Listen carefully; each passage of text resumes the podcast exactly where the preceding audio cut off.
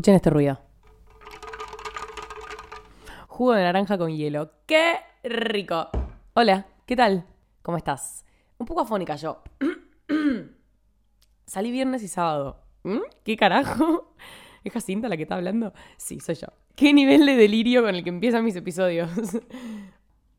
Antes de empezar con el episodio, hacemos la parte formal. Me seguís en Spotify, activás la fucking campanita, etcétera, etcétera. Ya saben que eso me ayuda, bla, bla, bla. Muchas gracias. Bueno, che, random, no tiene nada que ver con nada, pero, pero tiene que ver con lo delirante que soy. El otro día estaba en lo de una amiga, estábamos estudiando. Y nada, mi amiga estudia psicología. Y entonces se tenía que aprender de memoria un test. Veo los típicos test eh, psicológicos que ni idea, te muestran, ponele. Te muestran una foto de una mancha y vos tenés que decir qué ves. Te preguntan, no sé, si tuvieses que elegir un animal para hacer, ¿cuál elegirías? Ah, ¿Qué más? O el típico, dibujate a vos abajo de la lluvia y se fijan si le hiciste paraguas o no, si le dibujaste piso o no, eh, el tamaño de las gotas, bueno, todo. ¿Ubican esos test psicológicos? Sí, los ubican. Mi amiga se tenía que aprender uno y me dice, bueno, te lo voy a hacer. Y yo, amiga, cagaste. y yo le digo, dale, re, me re divierte. Joya.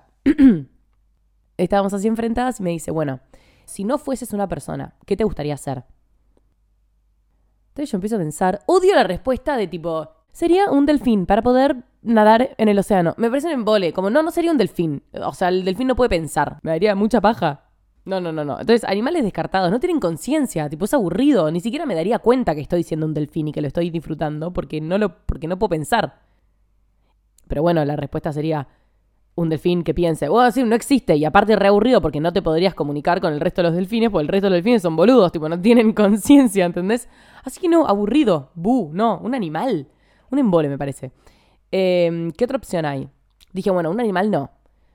Mm, dije, bueno, un avión para poder viajar por el mundo, pero ni siquiera porque el avión no puede bajar en Venecia y hacer un tour, ¿entendés? O sea, el avión simplemente viaja y es maquinaria, entonces no, el avión también descartado.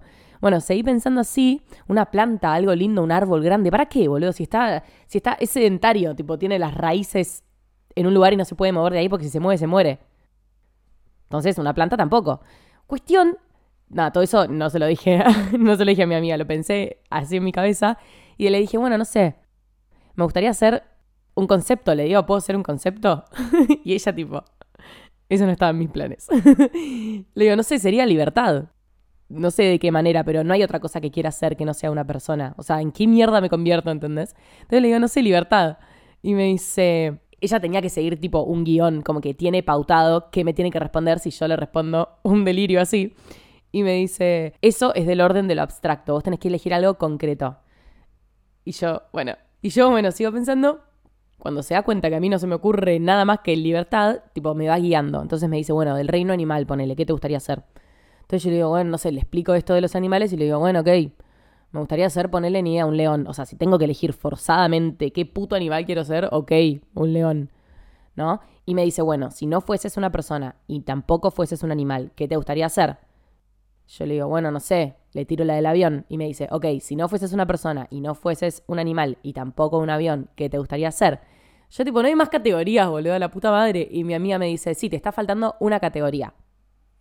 El reino vegetal, tipo las plantas y esa mierda. Entonces yo le explico mi conflicto con las raíces y el carácter sedentario de una planta. Em, y le digo, bueno, y acá es cuando empieza el delirio. Arre, ya había reempezado.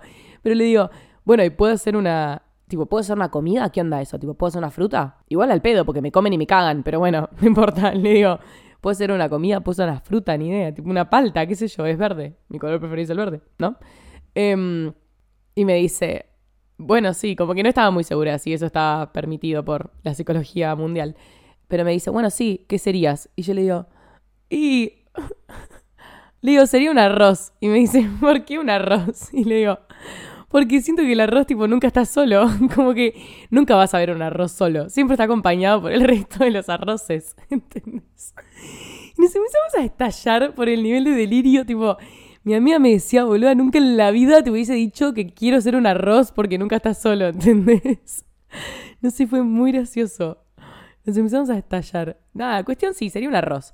Es que posta, pónganselo a pensar. ¿Qué otra cosa querés ser que no sea una persona? Nosotros tenemos un montón de, de habilidades, tipo, tenemos un montón de, de contenido dentro nuestro, que el resto de las cosas no lo tiene. Privilegios. ¿Qué te gustaría ser? ¿Un mono, boludo?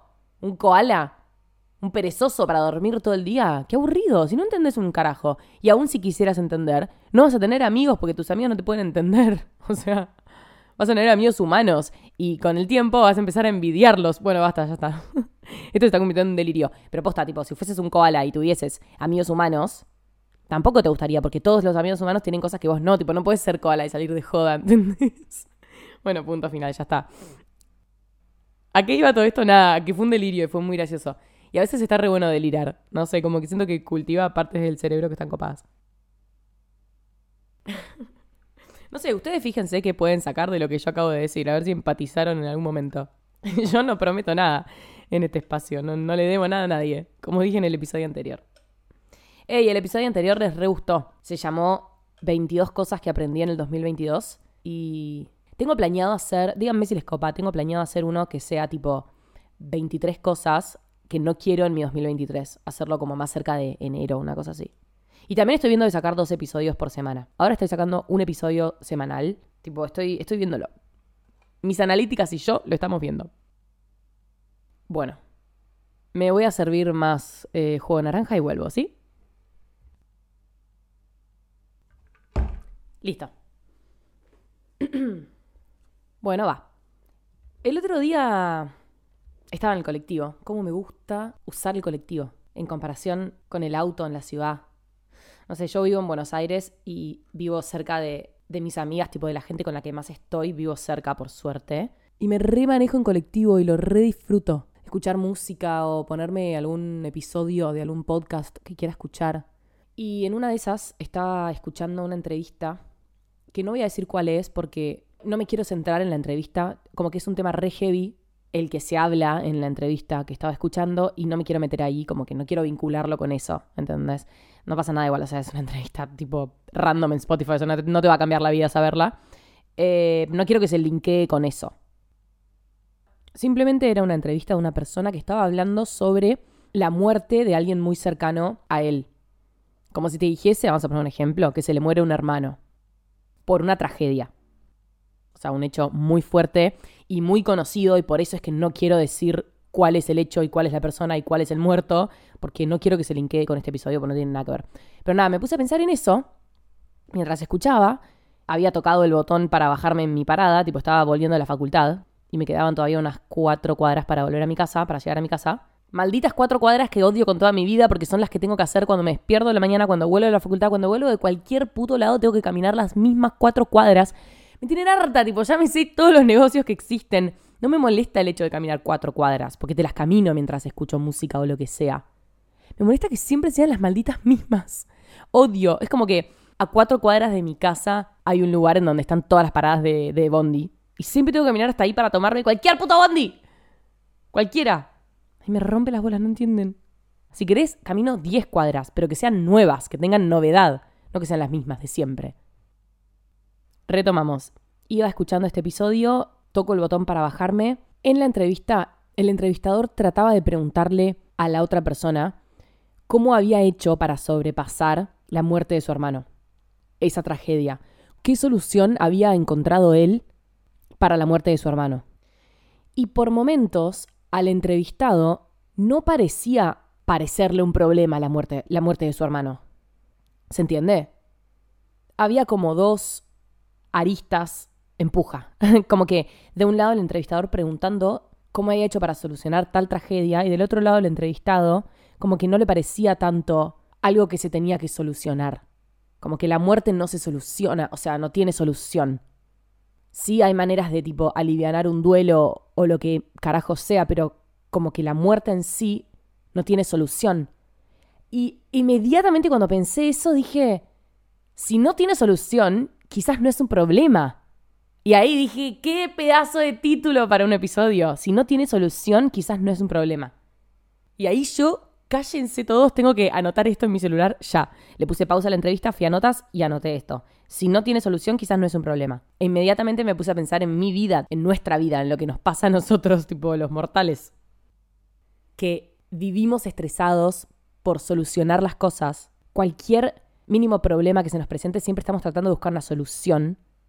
Cuando a veces, en vez de buscar una solución a la tragedia, igual la muerte es un caso extremo, ahora volvemos, pero digo, a problemas más mundanos quizás, la muerte es un problema mundano, pero bueno, a problemas que quizás se nos presentan con más frecuencia, no es que se te muera una persona por día, espero que no te te izquierda, eh, en vez de buscar una solución a esa tragedia, a veces es mejor volver a las raíces, volver a las raíces de la situación, tipo, a ver concretamente lo que pasó, lúcidamente lo que pasó, y pensar si verdaderamente lo que pasó, o lo que está pasando, o lo que va a pasar, es un problema. Porque dilucidándolo de esa manera, te vas a poder dar cuenta si estás hablando de algo que tiene solución o no. Que quizás la razón por la cual no encontrás una solución es porque directamente no es un problema de lo que estás hablando. Y el ejemplo más básico, y justamente el ejemplo que me trajo a, esta, a este concepto, a esta idea, es la muerte. ¿Qué solución hay para la muerte? Ninguna. Tipo, no hay, o sea, no encontramos, humanamente no encontramos. Cuando alguien muere, muere. Punto. No sabemos a dónde, no sabemos por cuánto tiempo, no sabemos si seguimos comunicados con esa persona. Para mí lo más fuerte de la muerte fue el hecho de no saber dónde está esa persona. Es como que de un día para el otro dejas de ver a alguien y, y simplemente no sabes dónde está.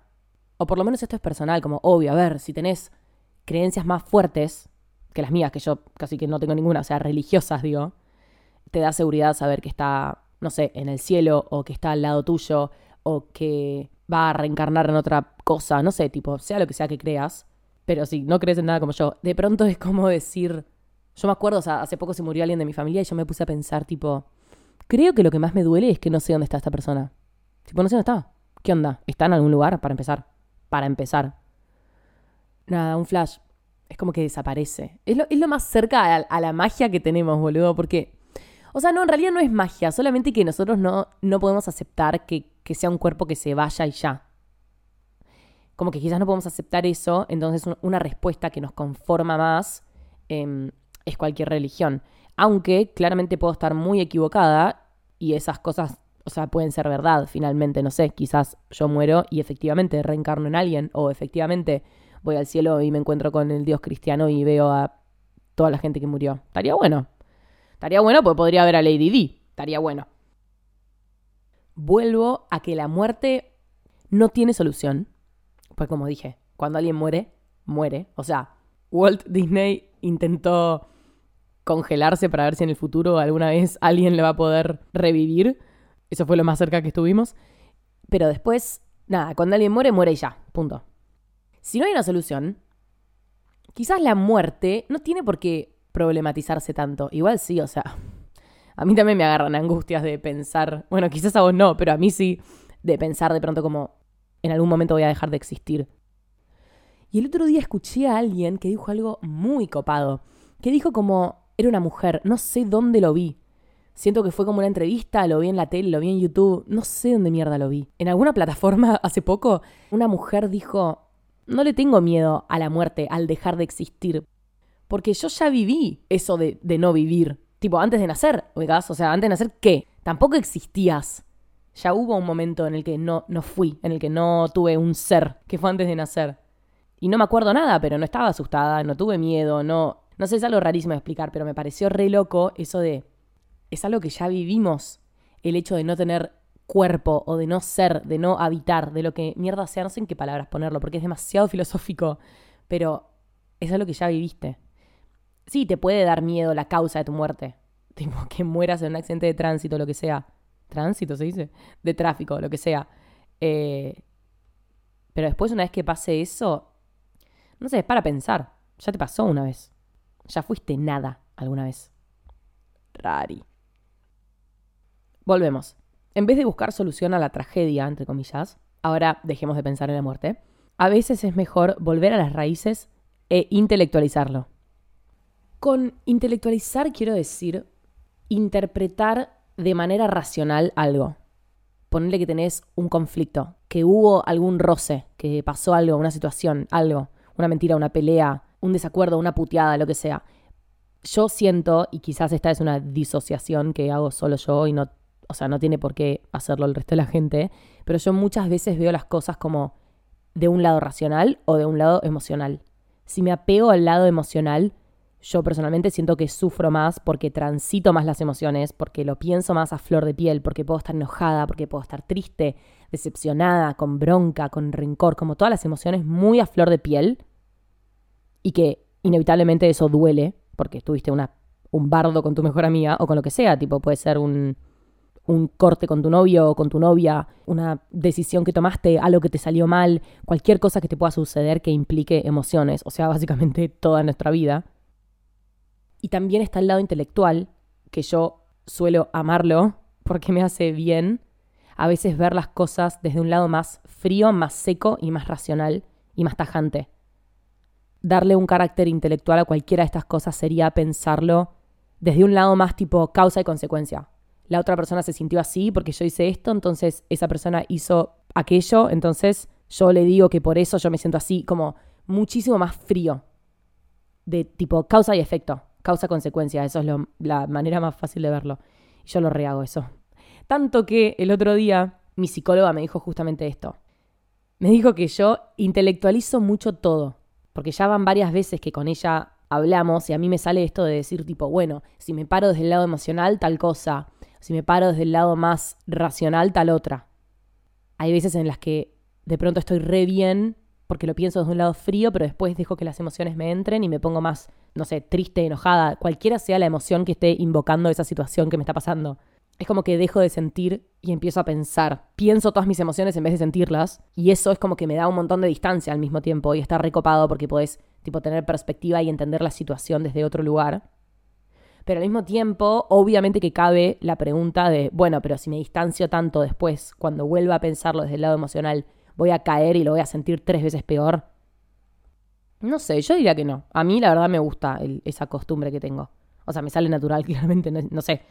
Em, a lo que voy es que a veces eso está bueno, esa toma de distancia está bueno, buena, para ponerse a pensar y para que eso te ayude a darte cuenta que quizás no es un problema, que quizás estás buscando una solución para algo que no, no es problematizable. Te incomoda, te da ansiedad, te preocupa, está presente en tu cabeza taladrándote, pero no es un problema, quizás no lo es, quizás está en tu cabeza taladrándote por otras razones, por otros problemas que vos tenés, tipo para con vos mismo, no para con la situación. Esperen, vamos a aplicarlo. Em, ejemplo. Creo que para esto es clave tener a gente a tu alrededor que pueda remarcártelo, porque tener a gente a tu alrededor significa tener otras perspectivas y que alguien te pueda dejar ver la situación desde otro punto de vista solamente a través de un mensaje WhatsApp. Tipo, quizás es una mínima cosa que te dice la otra persona, pero ya te hace darte cuenta que existen más puntos de vista sobre la misma situación y que quizás hay otros puntos de vista que te hacen sufrir menos.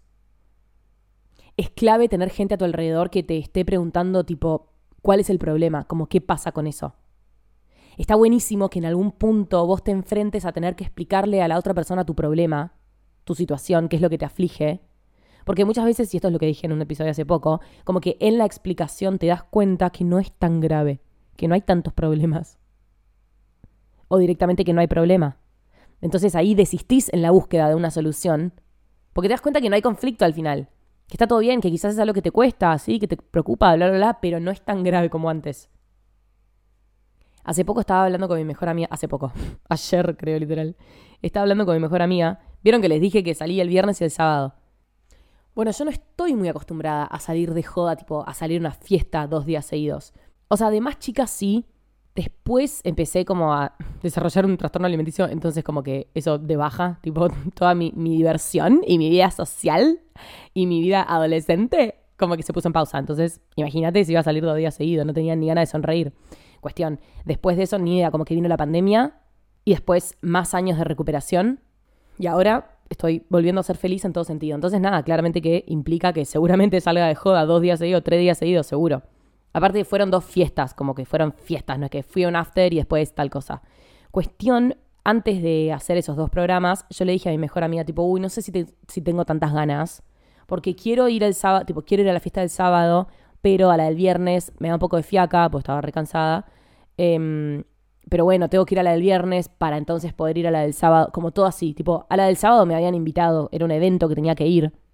Y el viernes tenía que ir por, por una amiga. Bueno, no importa, como todas cosas así rebuscadas, ¿no? Y, viste, yo necesité que mi mejor amiga me diga, tipo, boludo, ¿cuál es el problema? ¿Cuál es el problema? ¿Vas a salir de joda con tus amigos dos días seguidos a un lugar que te encanta y que ya sabes que te gusta? Terminaste la facultad, tenés 20 años, estás en el mejor fucking momento de tu vida, sos feliz, eh, no sé, pensá en algo lindo para ponerte, pintate, como... No sé, viste, yo ese día estaba bloqueada. Me hizo falta que mi amiga me lo diga y me hizo falta también salir de casa. Me acuerdo que después de hablar y de decir como, bueno, ok, ok, digo que sí, listo, dije que sí. Le dije a mis amigos con los que iba a ir, voy, punto. Sin estar 100% convencida. Pero el momento en el que lo dije, después tipo me fui a lo de una amiga, a lo de otra amiga. Ay Dios, qué quilombo esta historia. No importa. Dije que sí por WhatsApp y agarré la bici de mi casa y me fui hasta lo de otra amiga. Para verla, para saludarla, porque la amo. Cuestión, cuando agarré la bici y empecé a andar por la ciudad, dije tipo, uh, chabón, recién estaba re bloqueada, como que súper necesitaba salir de mi casa, tomar un toque de aire y decir, qué bueno que dijiste que sí, boluda, obvio. Qué bueno, tipo, qué bueno que dejaste de problematizar la situación, porque no había un problema. ¿Cuál era el problema? El cansancio, boluda, terminaste la facultad, tipo, puedes dormir todo lo que fucking quieras. ¿Qué más? No te, tipo, en este momento mi responsabilidad es redes sociales, ya se terminó la facultad. Y redes sociales lo puedo hacer en cualquier hora del día. No tengo por qué levantarme a las 9 de la mañana para hacerlo. lo puedo hacer a las 4 de la mañana si quiero. Nada, es un ejemplo bastante boludo, pero recalca lo importante que es tener gente alrededor a la que vos le puedas abrir tus problemas, entre comillas, justamente para que esa gente te pregunte cuál es el problema, qué es lo que está mal en esta situación. Es un ejemplo re banal, es un ejemplo re superficial, pero siento que este tipo de ejemplos son los más efectivos, porque son tan fáciles y son tan lineales y son tipo tan superficiales, o sea, están tan a nivel de la superficie, que son re simples de entender y re vale la pena tipo comprender qué es lo que pasa por abajo de eso y es re fácil, tipo yo les puse un ejemplo que es una pelotudez y siento que se entendió bastante a la perfección lo que quise decir. Si no tiene solución, quizás no es un problema. Y para descubrirlo, podés seguir estos tres pasos esenciales todo lo que ya hablamos te lo resumo en tres pasos. Uno, intelectualizarlo. Tratar de despegarte o distanciarte un poco de tus emociones, al menos por un segundo, para poder entender la situación más en términos racionales, tipo causa, efecto, consecuencia, cosas fáciles, puntuales. Pasó esto, entonces hice esto, o pasa esto, entonces no tengo ganas de hacer esto, entonces hago esto, como frío, metodológico. Paso dos, tener personas a tu alrededor que te puedan preguntar literalmente, ¿Cuál es el problema? O sea, ¿qué es lo que te aflige de eso? Necesitas que alguien esté cuestionando tus dolores. Porque si no cuestionas tus dolores, los vas a seguir doliendo. Es tan simple como eso. Paso 3. Airearte. y esto es exactamente lo que me pasó cuando les dije que agarré la bici y me desconecté un minuto. Me distraje del bloqueo mental que tenía. Distraete un toque. Seguro que te hace mejor. Anda, salí, camina, da una vuelta, anda al supermercado, anda a hacer deporte, date una ducha, pintate las uñas un toque, ponete crema en el cuerpo, haz lo que se te cante el orto. Pero distraete un toque que seguro te vas a desbloquear y después cuando vuelvas a ver el problema, si combinaste todas estas cosas, seguramente te termine pasando tipo lo que me pasó a mí, de decir, qué bueno que dije que sí, no, no era ningún problema salir dos noches seguidos con mis amigos, es más, es un privilegio. Es un privilegio. Con esto termina el episodio de hoy. Señores, qué pedazo de episodio. Gracias por estar acá, gracias por escuchar. Sigan subiendo el podcast a sus historias, que saben que es la mejor y la mayor difusión que puedo tener. Me hace muy feliz y siempre me imagino, tipo, ¿qué estarán haciendo cuando me escuchan? Siempre que digo hola, ¿qué tal? Me imagino a ustedes, tipo, no sé, conectando los auriculares o sirviéndose un vaso de café o tipo cerrando la puerta saliendo de su casa o tomándose una parada en el bondi. Como que siempre trato de imaginarme qué están haciendo en el momento en el que me ponen play, que es el momento como de más tensión, porque es como el inicio. Bueno, me callo, ¿sí? Dale, buenísimo. Te quiero, te amo, nos vemos en mis redes sociales y en cualquier otro episodio que vayas a cliquear ahora. Chao, un beso.